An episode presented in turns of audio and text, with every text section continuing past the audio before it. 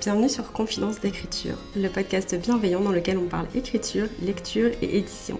Je suis Morgane du compte Instagram Morgane Auteur, autrice et script doctor, et dans ce podcast, je te partage mes coulisses d'écriture et de publication, mes meilleures lectures, mais aussi mes conseils de professionnels de l'édition et plein d'autres choses encore. Retrouve-moi chaque semaine autour d'une tasse de thé pour discuter d'un nouveau sujet.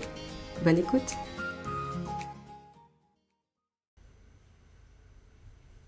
je suis ravie de vous retrouver aujourd'hui pour un nouvel épisode du podcast Confidence d'écriture.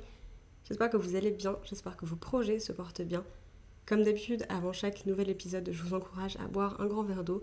Vous en avez besoin, votre corps en a besoin et ça vous fera le plus grand bien. Aujourd'hui, on se retrouve pour un épisode un peu chill, un peu tranquille, puisqu'on va faire un tag. Je vous l'avais dit dans un précédent épisode, me semble-t-il, j'aime bien faire les tags. Ça, ça a l'air un peu prétentieux comme ça, mais je trouve ça vraiment fun de se poser ce genre de questions et de voir un petit peu quelles sont nos réponses.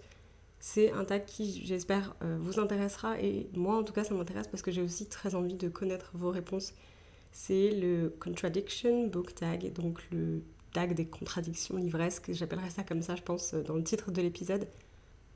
Mais le but du tag c'est d'être face à une contradiction et de trouver un titre de livre qui correspond à cette contradiction. Ça ira mieux quand on commencera à jouer parce que L'expliquer, c'est pas forcément le plus simple, mais c'est un peu ce qu'on va faire aujourd'hui. Ici Morgane du futur pour interrompre votre programme quelques secondes. Je me rends compte en montant cet épisode que j'ai complètement oublié de créditer la personne qui avait inventé ce tag. Donc on va quand même rendre le crédit là où le crédit est dû. C'est un tag qui a été inventé par Only If for a Page sur YouTube. Je vous mettrai sa chaîne dans la barre d'infos si jamais ça vous intéresse. Voilà j'avais envie de faire un épisode plus chill parce que j'ai des sujets hyper intéressants dont j'ai envie de vous parler sur les prochains épisodes. Et ils vont me demander un peu plus de préparation. Il y en a pour lesquels j'ai le sujet mais j'ai pas forcément encore trouvé la manière dont je voulais l'aborder. Donc voilà, et puis j'ai aussi des interviews qui arrivent euh, prochainement normalement avec des copaines autoristes. Et j'ai vraiment trop trop hâte de vous présenter ça. Mais voilà, pour me laisser un peu le temps cette semaine, j'ai eu envie de faire un truc plus tranquille. Donc on enregistre un tag qui est sur la liste des choses que j'ai envie d'enregistrer depuis un moment déjà. Je pense que ça va être fun, donc c'est parti. Alors je dis c'est parti, mais j'ai complètement menti. On va commencer par faire un disclaimer avant de jouer. Dans ce tag, je vais citer des livres que je n'ai pas aimés et aussi des livres que j'ai aimés. C'est mon avis subjectif et mon avis seulement. Si je cite une œuvre que vous avez adorée, je ne porte absolument aucun jugement de valeur sur vous ni sur cette œuvre. Je suis très contente qu'elle ait trouvé son public, c'est juste qu'elle n'était pas pour moi. C'est ok, ça arrive malheureusement, les goûts et les couleurs, comme on le dit tout le temps. Donc voilà, gardez ça en tête, je suis absolument pas en train. En fait, je suis pas là pour défoncer votre œuvre préférée. En général, quand j'ai pas aimé un livre ou que je l'ai pas beaucoup apprécié, parce que vous verrez, je pense que je vais pas mal nuancer puisqu'il y a pas mal de choses où c'est pas, sais pas que je déteste, c'est juste que ça m'a un peu fait ni chaud ni froid des fois, ça arrive aussi. Donc voilà, je suis pas là pour tracher un livre, enfin pour tracher des livres, je respecte le travail des autoristes qui ont travaillé derrière. Je suis juste là pour répondre à des questions un peu fun et en parlant de livres que j'ai surkiffé et de livres que j'ai un peu moins aimés. Maintenant que c'est dit, on va commencer par la première contradiction livresque et peut-être que vous allez comprendre pourquoi j'ai tenu à faire un disclaimer avant qu'on commence. Donc la première contradiction, c'est j'adore ce genre mais je n'ai pas aimé ce livre. Pour moi, ce genre, c'est la fantasy. J'aime beaucoup la fantasy. Je trouve ça super fun à lire. C'est un de mes genres préférés, je pense. Et le livre que j'ai pas aimé lire dans ce genre, c'était malheureusement La passeuse de mots. C'est un roman qui est très populaire sur les réseaux sociaux, qui est très aimé de la communauté de lectrices. Et j'ai écouté plusieurs interviews avec les autoristes et je les trouve vraiment adorables. J'aime beaucoup la manière dont ils présentent les choses et tout. Et voilà, il y a un bon feeling. Euh, ils ont l'air juste trop sympas. Donc j'étais super tentée de, bah, de, faire connaissance avec leur univers et de me plonger un petit peu là-dedans. Malheureusement, il y a pas mal de petites choses qui, bah, qui en fait, qui me plaisaient pas forcément dans le sens où c'est pas, pas forcément ce que j'aime lire. Il y a des trucs qui m'ont, enfin, que j'ai un peu raté, qui m'ont un peu raté. Je pense juste que j'étais pas forcément la cible pour ces tropes-là.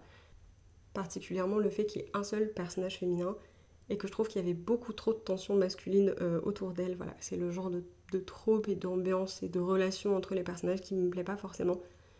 J'ai eu des moments où je me disais, bon voilà, ça, ça fait un peu combat de coq ce qui est en train de se passer. Du coup, voilà, bon, c'est des petits trucs comme ça, euh, plus la longueur du, du, livre et la plume et tout ça qui m'ont pas forcément euh, trop captivé, on va dire. En vrai, voilà, j'ai trouvé le bouquin intéressant, c'est pas forcément ce à quoi je m'attendais. Ça a été un, un petit raté quand même malheureusement pour moi. Et je pense que c'est ok. La deuxième contradiction livresque, c'est Je lis rarement dans ce genre, mais j'ai pourtant adoré ce livre. Le genre en question, pour moi, c'est la fiction historique. Je lis très peu de fiction historique. C'est pas du tout le. Je vais répéter genre plein de fois. C'est pas du tout le. C'est pas du tout un genre qui m'intéresse d'habitude. Pourtant, j'ai adoré Last Night at the Telegraph Club, qui me semble-t-il n'a pas encore été traduit en français. Et j'ai adoré également Une fille au manteau bleu. Voilà, c'est deux livres qui, se passent euh, ben, en fait dans le passé par rapport à nous et que j'ai particulièrement aimé, soit pour leur intrigue, soit pour les thématiques et le développement des personnages que j'ai trouvé officimes, notamment dans Last Night at the Telegraph Club. C'était incroyable, une de mes meilleures lectures, je pense, de l'année. J'ai vraiment adoré. C'était très poignant, c'était très touchant parce que c'est une histoire queer dans les années 50, euh, me semble-t-il. Et le personnage principal est sino-américaine, donc voilà. J'avais vraiment aimé. Ça m'avait par contre vachement mis la, boule au ventre et tout. Enfin, typiquement, la fiction historique queer, c'est quelque chose qui me fait toujours un peu mal au ventre et je me dis, oh là là. Ça me donne envie de distribuer des câlins de partout, d'enrouler tout le monde dans des plaides. Enfin, voilà. Mais c'est enfin, une lecture qui m'avait particulièrement impactée. Et puis, Une fille au manteau bleu, me semble-t-il. Celui-là, ça fait un moment que, que je l'ai lu. Je pense que je le relirai un jour parce que je l'avais trouvé très bien. Ça se passe pendant la Seconde Guerre mondiale et c'est l'histoire d'une jeune fille qui va se lancer à la recherche d'une petite fille juive qui habitait chez une de ses enfin qui habitait qui était cachée chez une de ses voisines et qui du jour au lendemain disparaît en fait. C'est un des premiers livres de fiction historique que j'ai lu à l'époque et j'avais vraiment adoré. La troisième contradiction livresque, c'est j'adore ce trope mais je n'ai pas aimé ce livre. Alors là, je, sais que je vais me faire un peu taper sur les doigts. Le trope que j'adore, c'est mon trope préféré ever, c'est les found family ou les familles de cœur. Et le livre qui contient ce trope et que je n'ai pas aimé, c'est Six of Crows de Lee Bardugo. J'ai eu du mal avec le style d'écriture qui me plaît pas beaucoup et j'ai aussi eu du mal à accrocher, à m'identifier, à avoir de l'empathie pour certains des personnages. En fait, j'étais beaucoup plus détachée de eux et de ce qu'ils faisaient que ce que je pensais. Donc, malheureusement, malgré le succès de cette, duologie, qui j'imagine est méritée, il n'y a pas de souci là-dessus, j'ai eu du mal à m'y retrouver. Donc, bah, bah, pour moi, la fin de famille, c'est la vie. Mais cette found family-là, c'est pas passé. Et à l'inverse, du coup, la quatrième contradiction, c'est je n'aime pas ce trope, mais j'ai adoré ce livre. Le trope en question, c'est enemies to lovers, donc les ennemis qui deviennent amants, amoureux, amoureuses. C'est un trope avec lequel j'ai beaucoup de mal, tout simplement parce qu'il n'est pas à mon goût. Pourtant, j'ai adoré le cirque des rêves, The Night Circus, de Erin Morgenstern. Je viens de me rendre compte que je vous ai pas donné les noms de toutes et toutes les autoristes jusque-là. Je vous les mettrai comme d'hab dans les notes de l'épisode avec les références des livres pour que vous puissiez vous y retrouver, autant pour moi. J'essaierai d'y penser pour les prochains. Mais du coup, voilà, j'aime pas trop ce trope et pourtant j'ai adoré le cirque des rêves. J'ai pas envie de vous en dire trop parce que à chaque fois que je vois des reviews sur le cirque des rêves, les gens disent pas mal la même chose, à savoir que eux ils sont lancés dans la lecture sans rien connaître et que ça a été une super expérience j'ai un peu tendance à dire pareil. Je connaissais pas grand chose sur le bouquin avant de commencer à le lire et je pense que c'est pas plus mal comme ça. Tout ce que j'ai envie de vous dire, c'est ce que moi je connaissais du livre avant de l'acheter et avant de commencer à le lire. Et du coup, c'est la première phrase de la quatrième de couverture qui dit Le cirque arrive sans crier gare. Aucune annonce ne précède sa venue, aucune affiche sur les réverbères, aucune publicité dans les journaux. Il est simplement là, alors qu'hier il ne l'était pas. Si ça vous intéresse, si ça pique un peu votre curiosité, n'hésitez pas à le lire. Et si, comme moi, vous n'êtes pas très fan des Enemies to Lovers, je pense que je vais quand même préciser en disant que c'est pas tout à fait un Enemies, c'est un plutôt genre Rivals to Lovers, donc rivalité à l'amour, dans le sens où les personnages se détestent pas non plus foncièrement, c'est juste qu'ils sont en compétition depuis leur plus jeune âge. Donc c'est voilà, cet aspect-là. Et c'est quand même assez léger comme trope finalement. Euh, on va dire que il n'y a pas les choses habituelles qu'on s'attend à voir dans un, dans un Enemies to Lovers. Donc moi j'avais trouvé ça super intéressant. C'était subtil, c'était nuancé et l'histoire se passe sur plusieurs années. Donc on voit leurs relations évoluer et tout ça et moi j'avais trouvé ça vraiment hyper intéressant. La cinquième contradiction livresque, c'est j'adore cette autrice mais je n'ai pas aimé ce livre.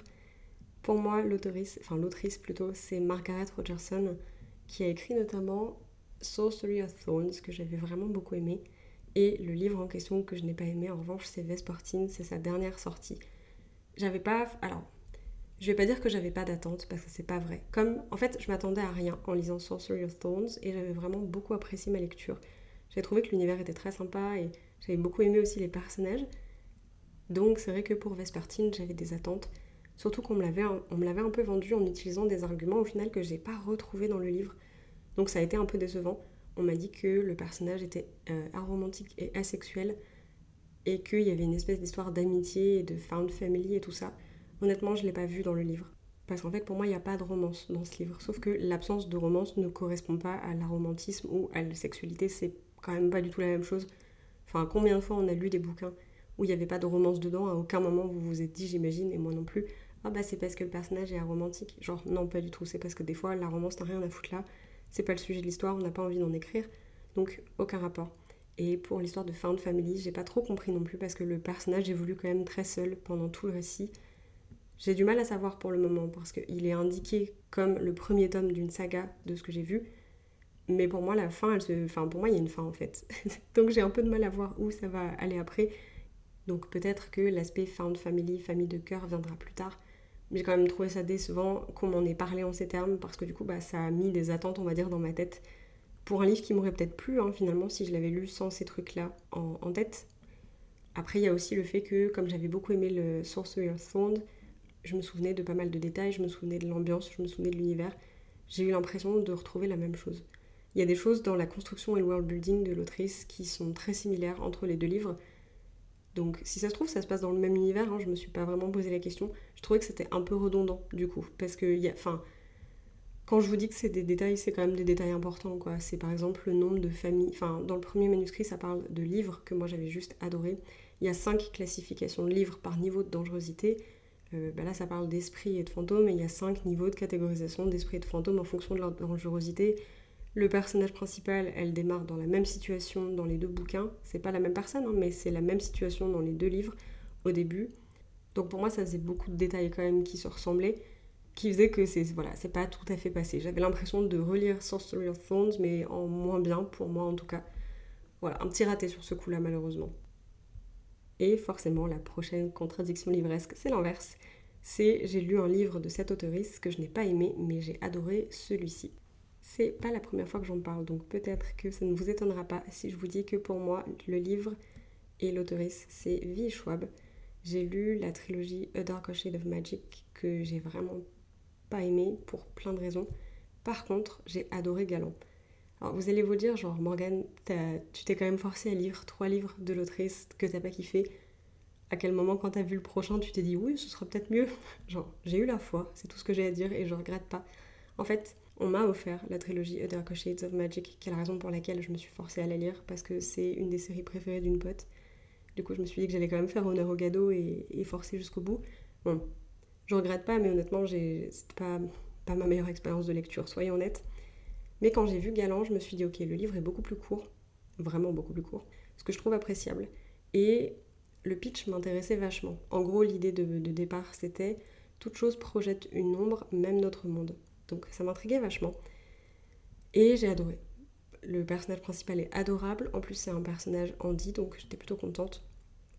Euh, j'ai trouvé, enfin pour une fois, j'ai eu l'impression de comprendre pourquoi tout le monde disait que Schwab avait une plume atmosphérique et qu'elle plongeait bien les lectrices dans l'ambiance. Jusque-là, je l'avais pas du tout ressenti. Sur ce livre-là, je me suis dit, ah ouais, ok, carrément. Je le vois, les décors sont là dans ma tête, j'ai des images, il y a, un truc, il y a un truc, il y a une ambiance. Donc j'étais hyper contente de l'avoir découvert et c'était une bonne surprise. La prochaine contradiction, c'est j'adore cette couverture, mais je n'ai pas vraiment aimé ce livre. Et pour moi, c'est We Hunt the Flame de Afsa Faisal. Alors, j'ai pas détesté ma lecture, mais ce livre, pour moi, il est tombé dans la catégorie ni chaud ni froid, entre guillemets. Des livres où ben, j'ai pas surkiffé, j'ai pas non plus détesté. J'ai bien aimé la plume, j'ai bien aimé euh, l'univers et l'ambiance et les décors et tout ça, j'ai trouvé ça chouette. C'est vrai que j'ai pas du tout accroché au personnage malheureusement, donc comme c'est quand même le plus important pour moi pour rentrer dans une histoire, ça a été un peu difficile de ce côté-là. J'ai toujours le tome 2 à lire que j'espère lire prochainement. J'espère qu'il me plaira plus parce qu'honnêtement, le tome 1 s'est terminé sur un cliffhanger qui m'a vachement rendu curieuse quand même. Donc, c'est bon augure pour la suite, on va dire. Donc, on verra ce que ça donne. Et la dernière contradiction de ce tag côté lecture, c'est je n'aime pas cette couverture, mais j'ai aimé ce livre. Et là, honnêtement, ça fait. Je me suis quand même pas mal creusé la tête pour cette question-là particulièrement. Parce que j'ai l'impression que j'ai pas vraiment de livre à mettre dans cette catégorie. En fait, je fais pas mal attention aux couvertures. Pour moi, c'est carrément un argument de vente. Quand j'achète un livre physique, bah, c'est aussi parce que l'objet me plaît et que la couverture me plaît. Donc je me suis pas mal creusé la tête, j'ai un peu fait le tour de ma bibliothèque et honnêtement je suis plus pas sûre d'avoir un titre pour cette catégorie. Il y a des couvertures que j'aime moins, mais de là à dire que je les aime pas, je suis... il y a quand même un grand pas. Et du coup, comme ce tag était plutôt centré sur la lecture, je me suis dit que ça pourrait être sympa de rajouter quelques questions côté autrice, donc quelques contradictions qui iraient plutôt avec l'écriture. Je me suis du coup absolument inspirée hein, du tag qu'on vient de faire ensemble. La première contradiction, ce serait j'aime beaucoup lire dans ce genre, mais je n'ai pas vraiment envie de l'écrire. Et pour moi, ce serait le contemporain. J'aime bien lire du contemporain, honnêtement. J'ai fait un tour, euh, j'ai jeté un œil à ma bibliothèque. J'ai plus de contemporains que ce que je pensais, et c'est vrai que c'est un genre que j'apprécie quand même pas mal, particulièrement les contemporains young adultes, que je trouve très sympa. Mais même les contemporains adultes, je trouve ça vraiment très chouette. Donc voilà, c'est un genre que j'aime beaucoup, mais pour le moment, ça ne me tente pas du tout d'en écrire. Je suis très axée sur les littératures de l'imaginaire. C'est ce que je préfère écrire. Du coup, j'avoue que je ne me vois pas forcément écrire un contemporain prochainement. La deuxième contradiction, ce serait à l'inverse. Je ne lis pas beaucoup dans ce genre, mais par contre, j'aime bien l'écrire. Pour moi, c'est la science-fiction. Alors quand je dis que je lis pas beaucoup dans ce genre, je lis quand même de la science-fiction, mais je suis très très très très difficile avec les œuvres de science-fiction que je lis parce que j'ai énormément de mal avec toutes les œuvres de SF où il y a un discours scientifique trop appuyé. C'est quelque chose, enfin voilà, quand il y a trop de théories scientifiques, quand il y a trop de discours scientifiques, c'est un truc qui peut vite me larguer honnêtement. Et je suis pas particulièrement fan de la dystopie qu'on range aussi souvent dans la SF. Tout ce qui est post-apo aussi, voilà. C'est des trucs qui m'angoissent un peu, qu'on a beaucoup vu, soit à la télé, soit dans les romans pendant un moment. Et bah, je pense que comme, plus, comme d'autres personnes, j'ai un peu fait une overdose de, de ces genres-là. Et donc voilà, c'est la raison pour laquelle je suis un peu difficile en SF. Donc j'en lis pas beaucoup, mais par contre, voilà, c'est Frontières numériques, c'est du cyberpunk, c'est techniquement un sous-genre de la SF. Je me fais kiffer. Je veux dire, voilà, j'ai d'autres projets de SF qui sont prévus. J'ai trop hâte de m'y mettre. Je pense que ça va être très chouette. Donc typiquement un genre que je lis pas forcément beaucoup, mais que j'adore écrire. Et du coup, vous vous en doutez peut-être, mais comme je suis pas fan de lourds discours scientifiques et tout ça, les romans de SF que j'écris sont plutôt centrés sur les personnages, je suis très euh, character-driven stories, donc des histoires qui suivent les personnages, qui suivent l'évolution des personnages en priorité. C'est un peu mon bail, c'est un peu ce que j'écris, donc voilà. Le prochain, enfin la prochaine plutôt contradiction pour les autoristes, c'est j'aime bien lire ce trope, mais je n'ai pas envie de l'écrire. Alors ça va peut-être surprendre certaines personnes pour le coup. J'ai rien contre le trope de l'élu. C'est pas forcément mon préféré, mais ça me dérange pas du tout de le lire. Par exemple, j'adore la saga Percy Jackson, typiquement, et c'est un truc d'élu, on va pas se mentir. Bon, bah voilà, moi j'aime bien le lire, ça me dérange pas du tout. Par contre, j'ai pas envie de l'écrire. J'aime pas trop l'idée de dire que euh, on est prédestiné à un destin spécial et tout. Ça me dérange pas de le lire chez les autres, mais c'est ça va quand même à l'encontre de certains trucs que moi j'ai envie de transmettre dans mes romans, donc je, je l'écris pas du tout. Et à l'inverse, et c'est la dernière question de mon mini tag de contradiction pour les autoristes, c'est je ne lis pas beaucoup ce trope, mais je l'ai déjà écrit.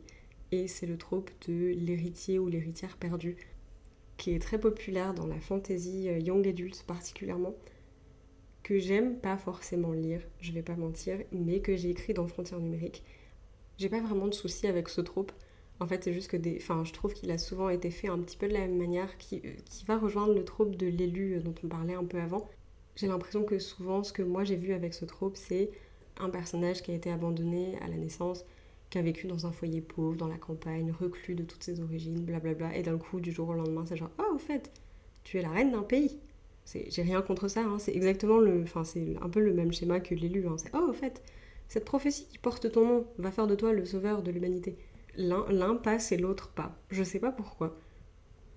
En fait, si je dis je sais pas pourquoi, mais j'ai un début de réponse à ça, je pense que c'est parce que le trouble de l'élu, il y a souvent aussi l'idée du, parcours initiatique où il faut apprendre à faire les choses parce que bah, finalement personne t'a formé euh, à devenir l'élu, à sauver le monde.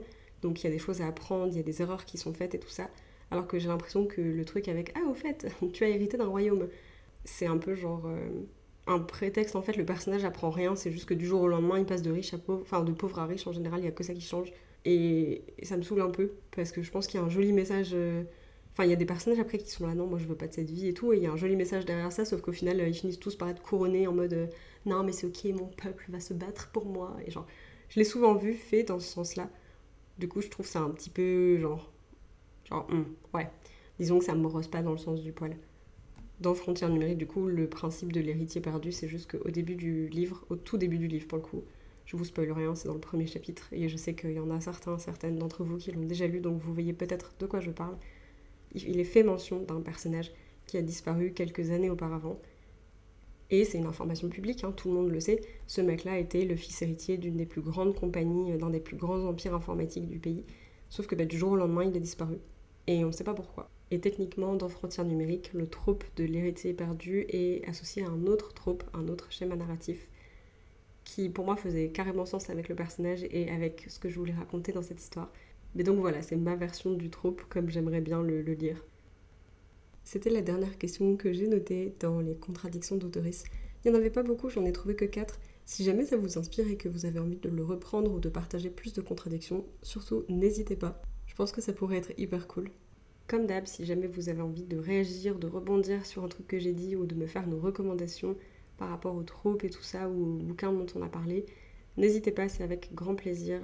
J'adore échanger avec vous en fait par rapport aux épisodes de podcast, c'est toujours super chouette. Donc je vous laisse tous mes liens dans les notes de l'épisode. Vous pouvez me retrouver sur Instagram évidemment, c'est là qu'on papote le plus souvent. Et c'est toujours avec plaisir.